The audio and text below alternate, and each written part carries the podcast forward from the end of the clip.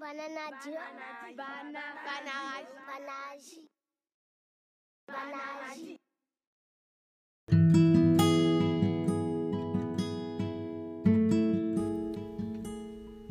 はいこんばんはりょうこです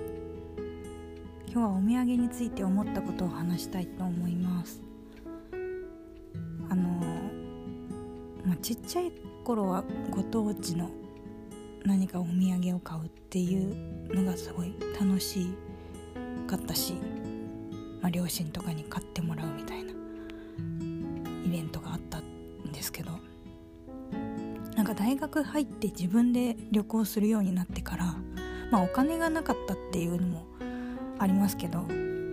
物はいらないなって思って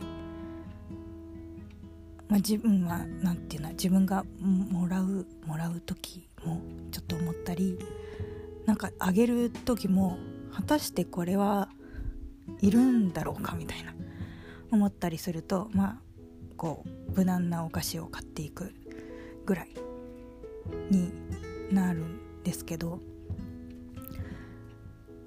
まあ国内だとまああの挨拶代わりに定番のお菓子買うとかはありかもしれないんですけどなんかいつも渡してる人にわざわざお土産買う必要あるかなって思ったりとかその人もきっと別にねあの例えばなんだろう白い恋人とかあの萩の月とかもう食べ飽きてるかもしれないしまあもらったら嬉しいのかな。まあまあ。そう。あのたまに会う人ならいいけどよく会う人に毎回お菓子買ってくのもなとか思うとお土産って何なんだろうっていう感覚になってきて。あとは海外で言うと大抵食べ物美味しくないんですよね。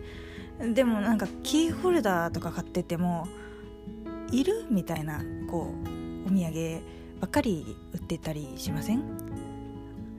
まあ、もし海外で買うならなんかこうお酒とか？あとなんだろう。なんかその人が欲しいって言ってたその国の何かとかだったらまあわかるんですけど、ね、ポストカードとか写真とか買ってっても今時写真って結構ねどこでもネット上に溢れてるし。土産って難しいなって思うようになったんですよね。多分もう東京とか日本に物が溢れすぎてるからっていうのもあるだろうしなんか物あのなんだこと消費物消費物消費っていうのかな？とかっていうように多分その体験をするとか自分が実際そこに行くことがやっぱ旅行の醍醐味だしでその人が体験したことを多分写真とか動画とか見ながら話聞いたりとかするので楽しいと思うんですよね。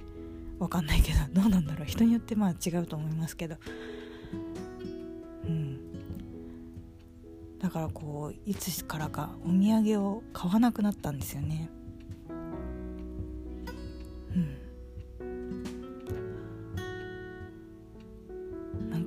誕生日プレゼントとかクリスマスプレゼントもそうですけどなんかたまに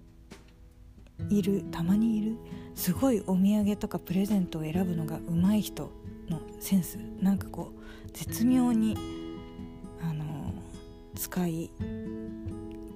使いたくなるようなチョイス。その人に合ったものを選んでくれる人とかすごいなって本当思うんですけどちょっとまあそういうセンスも皆無なので。なんかその分写真とかいろいろ撮って SNS とかに上げられたらいいのかもしれないんですけどね。ちょっとその辺も気分次第と